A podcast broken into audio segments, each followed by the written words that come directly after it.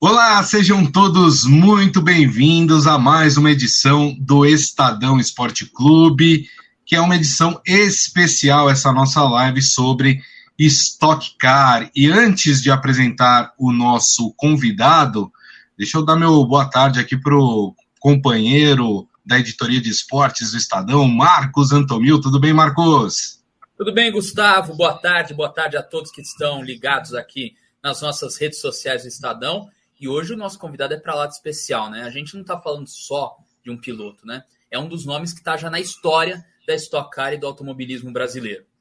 Olha só, o nosso convidado entrou na Stock Car em 2007, é tricampeão da categoria 2017, 2018, 2019, vem de uma família de campeões da Stock Car, o pai dele também foi campeão da Stock Car.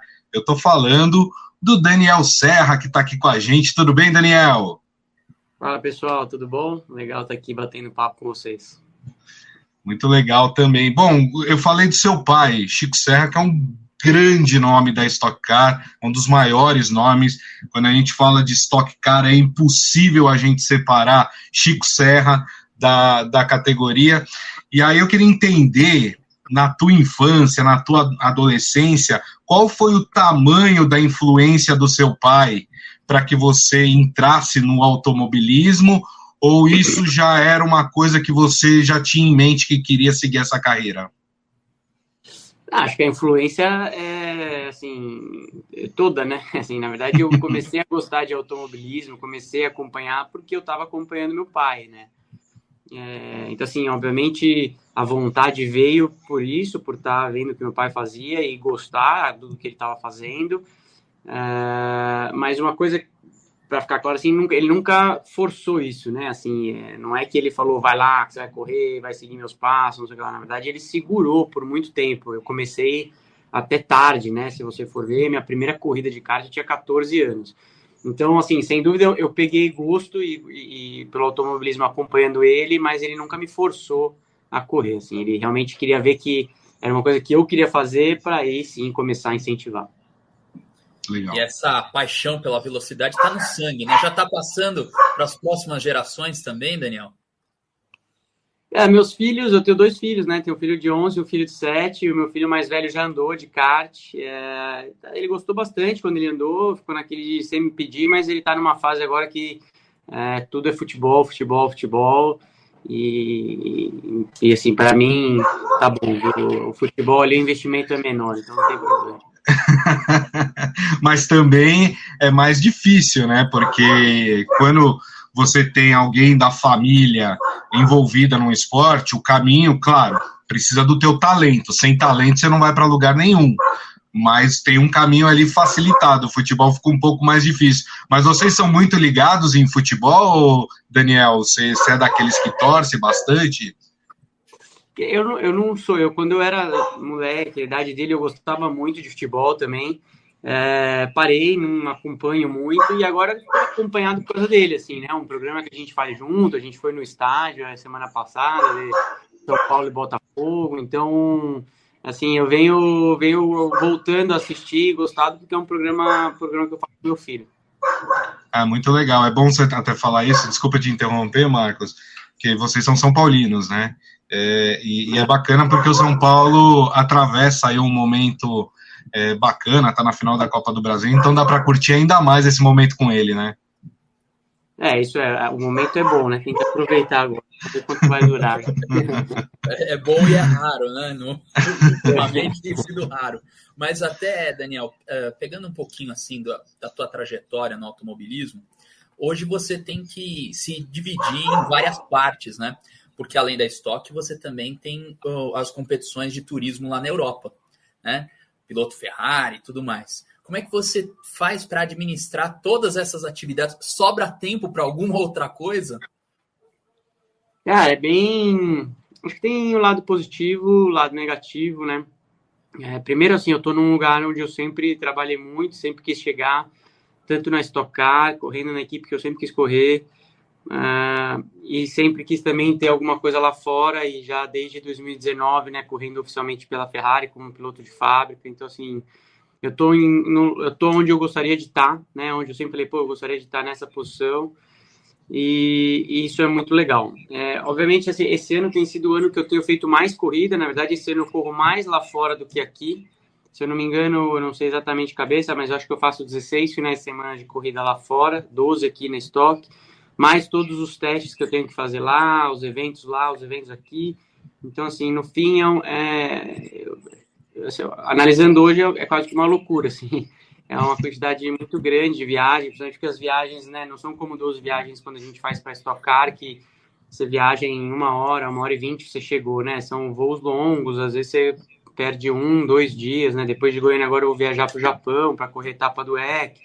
Quer dizer, tem viagens que são muito longas, acaba sendo muito cansativo, é muito tempo fora de casa. Como eu falei, eu tenho, tenho minha família, dois filhos, acabo ficando muito tempo longe deles. Então, então acho que é isso, sim. Eu estou fazendo o que eu gosto, que eu sempre quis fazer, guiando para as melhores equipes, é, mas ao mesmo tempo eu acabo viajando bastante, deixo de estar muito presente no dia a dia da minha família ali.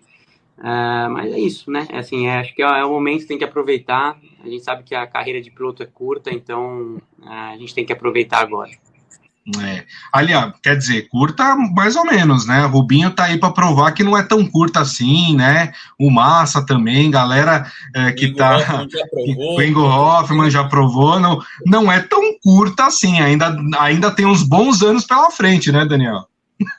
Não, é, eu acho assim, talvez ela seja curta porque eu esteja fazendo agora, assim, é, é, pela quantidade de viagens que eu faço, quantidade de corridas, é uma coisa que talvez é, não dê para levar até 50 anos, que é a idade que tem o Rubinho, por exemplo, é uma coisa um pouco é, exaustiva ali demais e, como eu te falei, é, é, quase ficar fora de casa o tempo inteiro. Sem dúvida, na Stock Car a gente consegue, né, prolongar aí um pouquinho mais, é, e até mais tarde, como você falou, você deu exemplos aí de pilotos que estão na categoria e estão competitivos até hoje. Daniel, olhando assim, agora, puxando, quero ver o seu, seu feeling de sinceridade agora. Porque assim, não é para qualquer um fazer a carreira que você fez, né? A gente já falou aqui do tricampeonato, você já ganhou Le Mans, você consegue estar tá não é uma, uma questão única, né? Outros pilotos também se dividem, competem em outras categorias mundo afora. Mas o que te diferencia? O que você acha que te diferencia dos outros para estar tá no nível que você está, não sair do pódio da estoque há várias temporadas? O que te faz diferente dos outros? Ah, é, é, é difícil, né? Falar assim, é muito fácil soar um arrogante, e também falar que não tem nada. Então, assim, é muito difícil. Eu acho que mais do que falar é, o que me diferencia, assim, eu só acho que eu sou, assim, eu gosto muito do que eu faço. É, eu gosto muito de estar no carro. Por mais que, como você falou aí da sinceridade, tem vezes que você fala, cara, essa semana não é outra corrida. Quando eu tô na sequência do 10 final de semana seguido, sabe? Tem momentos que realmente é difícil, assim, né? Você fala, cara, é difícil, você, pô, você chega cansado. Então, eu acho que a questão é assim, eu gosto muito, eu, eu gosto muito da preparação para o final de semana, eu gosto muito de chegar preparado e não só de estar no final de semana de corrida, então eu gosto de me preparar na parte física, na parte técnica, eu gosto de estudar a próxima etapa, entender o que vai ser importante ou não. E eu acho que mais importante do que isso é que eu consegui me colocar numa posição onde eu estou é, com equipes é, muito competentes e que me ajudam muito nesse trabalho de chegar preparado no final de semana. Então, eu tenho um suporte muito bom é, fora da pista, né? Enfim, das minhas equipes, preparando, enfim, de toda essa preparação. É, eu acho que isso ajuda muito. Legal. Bom, a gente está falando muito dessa ponte aérea que você faz Brasil e Europa, né? Que é uma loucura, eu imagino que deve ser é, uma loucura. É, mas o que, que você traz, por exemplo, quando você vai para a Europa é, fazer o seu trabalho como piloto lá? É, tem alguma coisa que você traz e que tem te ajudado a evoluir como piloto dentro da Stock Car? É, eu acho que funciona é, dos dois jeitos, sabe? Tem coisas é, aqui que a Stock me ajuda lá e tem coisas de lá que me ajudam aqui na Stock, assim. São, assim, no fim é um carro, você tem que ir lá e ser o mais rápido possível, né? Mas automobilismo não, não é só velocidade, tem muito mais coisa envolvida. E o que lá é muito legal é que eu, eu, todos os campeonatos que eu corro lá fora, eu divido o carro com alguém, né? Porque é diferente de dividir um box com alguém. Quando você divide um carro com alguém, quando, quando você tem aquele, quando você tem um, você divide o box, tá ali, ele é mais um concorrente seu, né? Assim, por mais que é uma equipe, tudo, se ele chegar na sua frente, ele tá ganhando e você não. É, e quando você divide um carro, é diferente. Se você não ganhar, ele não ganha. Se ele, se ele não ganhar, você não está ganhando. Assim. Então é um negócio que realmente, é, digamos assim, vai aquele detalhezinho, aquele segredo que às vezes você tenta guardar para você, ali, se você abrir, é melhor. Né? Porque se o cara, seu companheiro que sempre no seu carro está tendo uma dificuldade, você vai lá e faz um super trabalho ele não, vocês não vão ganhar. Então tem várias coisas que, que são diferentes, assim, né? Quando você divide um carro até o ponto de saber que, putz, às vezes o carro não vai estar tá bom para você, mas vai estar tá bom para ele. E é um compromisso nesse final de semana que vocês encontraram para que a média seja melhor. Então, é, é, é o que mais muda, assim, para mim é essa questão de como trabalhar, né, em, em equipe, trabalhar com alguém que está sentando realmente no seu carro ali, assim, é, que no caso é o nosso carro. Uhum. E, e, essa é a, é a maior experiência que eu trago de fora, assim. E como é dirigir um, uma Ferrari? Desculpa, Marcos. Como é que é dirigir uma Ferrari? É diferente de qualquer coisa mesmo? Cara, é muito legal. Assim, é que é engraçado quando a gente senta e coloca o capacete, é um carro de corrida, né? Não muda muito o carro né? que a gente está guiando ali. é um carro. A gente, você colocou o capacete, está guiando um carro de corrida. É, mas é um carro muito legal, é um carro rápido, né? É um carro bem mais rápido que, que o Stock Car hoje em dia. É, nesse último ano, a gente veio trabalhando bastante no desenvolvimento da Ferrari nova, da 296, né, o novo GT3, é, que também foi um processo muito legal. Eu nunca tinha trabalhado desde o início no, no desenvolvimento de um carro. É, então, assim, é legal, é legal. Assim, tudo que, que, que, tem lá fora, que às vezes a gente não tem aqui, como essa questão de desenvolver um carro, testes, enfim, e ainda ser um super carro, é bacana. Legal olhando assim uma perspectiva de carreira, você costuma traçar metas a médio longo prazo? Estabelecer, por exemplo, coisas que você ainda quer fazer no automobilismo? É, como eu te falei no começo, eu estou numa posição hoje é, que eu estou muito satisfeito onde eu estou. Né? Assim, é, é assim eu, eu, quando eu decidi correr de, de estocar e de GT, eu sempre quis ter, é, chegar onde eu estou hoje, ser um piloto de fábrica, pô, eu corro pela Ferrari, né? Eu falo, falo, com o maior orgulho, corro aqui pela Eurofarma, também falo com o maior orgulho, o melhor, maior, assim, acho que é a melhor equipe que a gente tem na Stock Car, é um patrocinador que está mais tempo, correndo com o Meinho, o cara que está desde a corrida 1 na Stock Car. É, então, assim, eu tô nos lugares que eu gostaria de estar. Tá. É, eu acho que, assim, o que eu coloco como objetivo agora é conseguir me manter nesse lugar é, brigando por corridas e vitórias é, pelo maior tempo possível.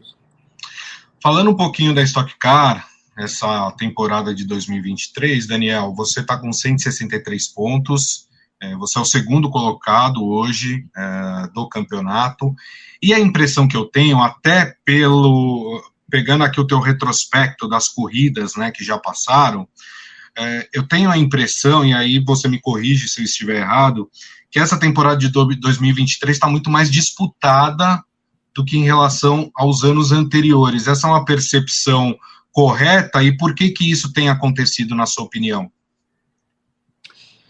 É, assim, tá, realmente tá, tá mais, é, é, mais, não sei se mais disputada, né? Todo ano sempre é muito disputado, depende um pouco do momento que você analisa ali o campeonato.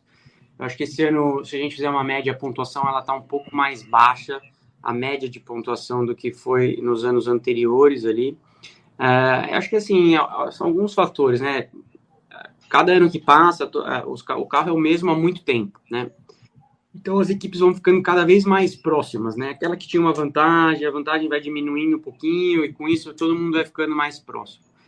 E fora isso, a gente tem o lastro do sucesso, né? O, o lastro lá de 30 quilos para quem está liderando, 25, 20. Então é muito difícil que quem esteja bem consiga disparar, né? Porque 30 quilos faz diferença, ainda mais a hora que as diferenças começam a ficar menores, esses 30 quilos fazem ainda mais diferença, porque se te dava dois décimos de diferença 30 quilos e tinham cinco pilotos e hoje tem 10 pilotos, significa que em vez de largar em quinto, por causa dos 30 quilos, você vai largar em décimo. Então, eu acho que tem alguns fatores ali que, que contribuem para que que a gente assim já é uma categoria muito disputada e acho que tem esses outros fatores que, que fazem ela ficar ainda mais embolada. Vocês passaram por Goiânia na primeira etapa, estão voltando agora a, a competir na, na, capital de Goiás. Uh, o que você acha que teve de alteração da primeira etapa para essa? O que você traça de perspectiva para essa corrida do fim de semana? Bom, primeiro que a primeira etapa do ano a gente correu no anel misto, né, no circuito misto. Essa daqui a gente vai fazer no anel externo, é, que é uma coisa completamente, uma dinâmica completamente diferente da primeira etapa. É, é, quase como se fosse um outro autódromo, praticamente. São características completamente diferentes, né? O que a gente busca no carro, ali no acerto do carro. Uh, acho que todas as equipes já conhecem um pouco mais o pneu. Na primeira etapa do ano, a gente está usando pela primeira vez esse pneu novo. A gente já conhece um pouquinho mais. Mas, como eu te falei, é, é como se fosse uma pista nova. Assim, nova não, mas é como se fosse uma pista diferente para a gente, já que a gente é, procura um, um, acerto do carro completamente diferente. O que a gente usou na primeira etapa não vai funcionar nessa daqui, principalmente porque são duas curvas é, com duas retas longas e são duas curvas para a direita, ou seja, o carro anda bem assimétrico aqui. É, então, assim, é quase que uma, uma etapa. A gente está no mesmo lugar, mas quase que uma pista diferente. Só contextualizando, né, que a Stock para esse ano fez uma troca dos fornecedores de pneu, né, e agora a fornecedora é a Hankook, também fornece para várias uh, outras competições da FIA, Fórmula E, por exemplo, usa Hankook. Muito bem. Legal. É, bom, é, nós estamos aí em 2023, talvez no primeiro ano 100% livres, entre aspas, da, da pandemia, que, claro, causou aí é, complicantes, né, complicadores, aliás, é, no, em todos os esportes, né, sejam eles individuais, sejam eles coletivos, né, e aí a gente tem, a gente teve a Stock Car em 2020, né, o primeiro ano da pandemia no Brasil, 2021 também muito forte, 2022 já com algumas aberturas, é, em relação a esses anos de pandemia e essa temporada de 2023, como é que você classifica que está é, a, a, condição das pistas, é, tá dando para se preparar melhor do que em relação aos anos anteriores por causa dessas restrições? Como é que você tem visto isso, Daniel? Eu acho assim, primeiro é legal a gente voltar à normalidade, assim, né? Ver o autódromo cheio, visitação, todo mundo público de volta, faz uma diferença muito grande. E você realmente só vai sentir o quanto aquilo é, enriquece, faz parte do evento quando você não tem, né? Quando você vai para uma pista não tem absolutamente ninguém, é uma coisa tão estranha então, acho que é muito legal a gente ter voltado, voltado à normalidade, pistas cheias, corridas têm ficado com as arquibancadas bem cheias, assim. Então, isso tem sido bem legal. Acho que em termos de preparação e tudo, muda pouca coisa, porque no fim a gente acaba sempre fazendo muito encontro, né? Quando tem que falar com a equipe, tudo. Como eu moro em São Paulo, a equipe é de Curitiba, né? Aqui no caso da Stock Car, ou a Ferrari é outro país. Então a gente acaba sempre fazendo muito é, online, né? Então isso acaba não, não, não, mudando muito. Daniel, quando a gente uh, vai analisar assim psicologicamente tudo que a gente faz na nossa vida, a gente tem não só não faz as coisas só por uma aceitação própria, né?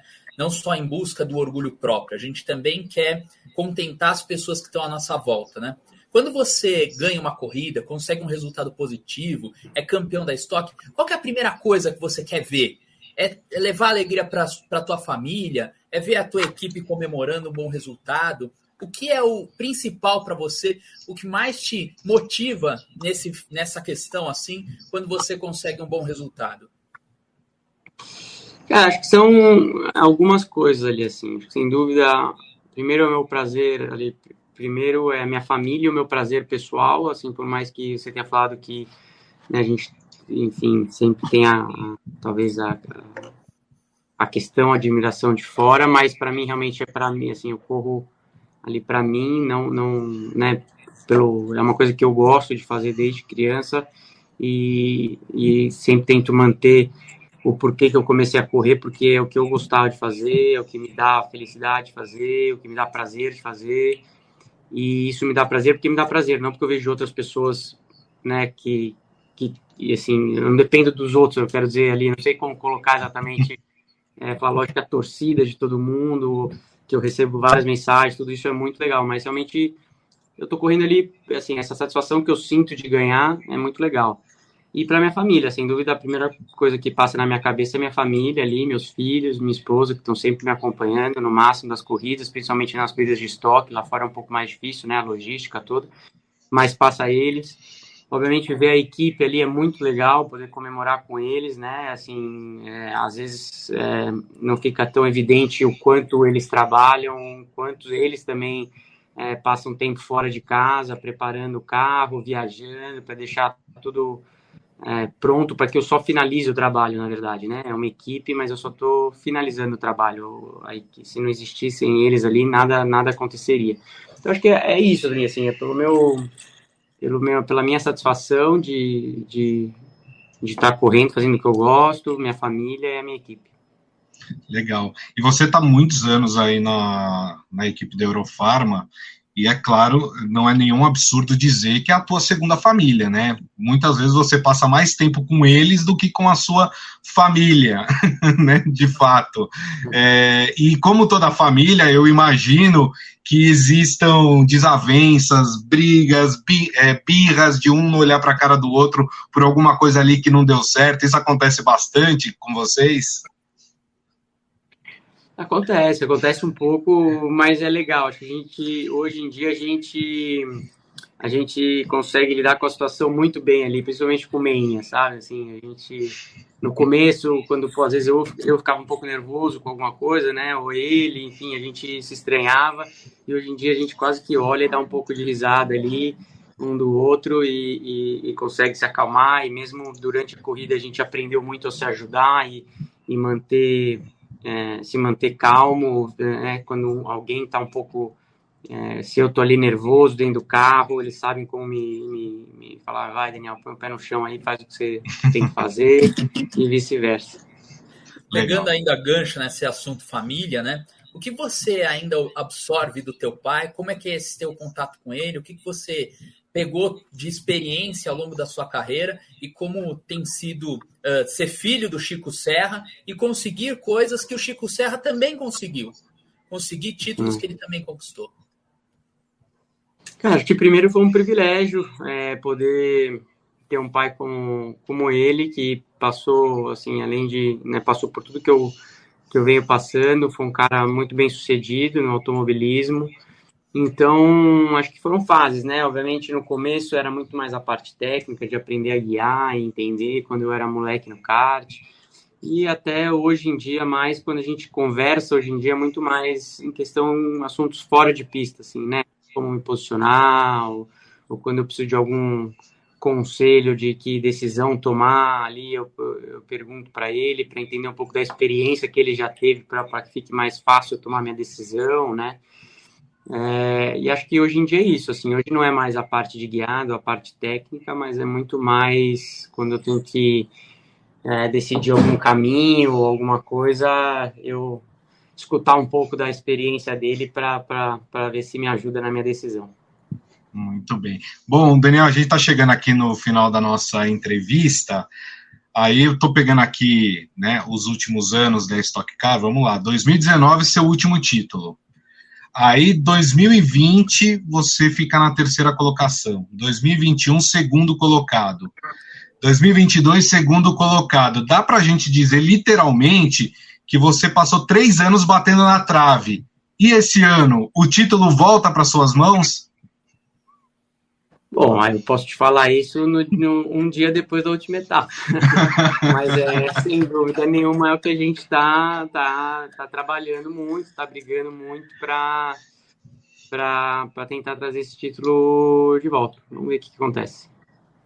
Legal. Gustavo, vamos passar aqui a programação do fim de semana da Stock em Goiânia. Bora. Uh, treino livre 1 amanhã, sexta-feira, meio-dia. O TL2 acontece no sábado, às 15 para as 9 da manhã. A classificação também é no sábado, à 1 da tarde. E para concluir, as corridas, ou a hora mais importante, né, os momentos mais importantes da estoque nesse fim de semana. A corrida 1 acontece no domingo, às 20 para as 2 da tarde. E a corrida 2, às 2 e 15 Muito legal. Bom, turma, a gente conversou aqui no Estadão Esporte Clube, esse especial Stock Car, com Daniel Serra, tricampeão da Stock Car, ele que é da equipe Eurofarma, atualmente segundo colocado na temporada de 2023, a quem eu agradeço demais por esse bate-papo, foi muito legal, viu, Daniel? Obrigado pela presença. Não, que é isso, obrigado a vocês, e quando quiser a gente está aí para bater um papo. É isso aí. E muito obrigado, claro, ao meu companheiro aqui, Marcos Antomil. Até a próxima, companheiro. Valeu, pessoal. Um grande abraço a todos e fiquem ligados aí nas páginas do Estadão que a gente vai acompanhar do começo ao fim essa etapa da Stock Car voltando a Goiânia. E claro, meu agradeço, o meu agradecimento mais do que especial a vocês que estiveram aqui conosco. Meu muito obrigado pela audiência. Desejo a vocês, a gente já está na quinta-feira, já dá para desejar um ótimo final de semana a todos e nos vemos na próxima. Grande abraço. Tchau.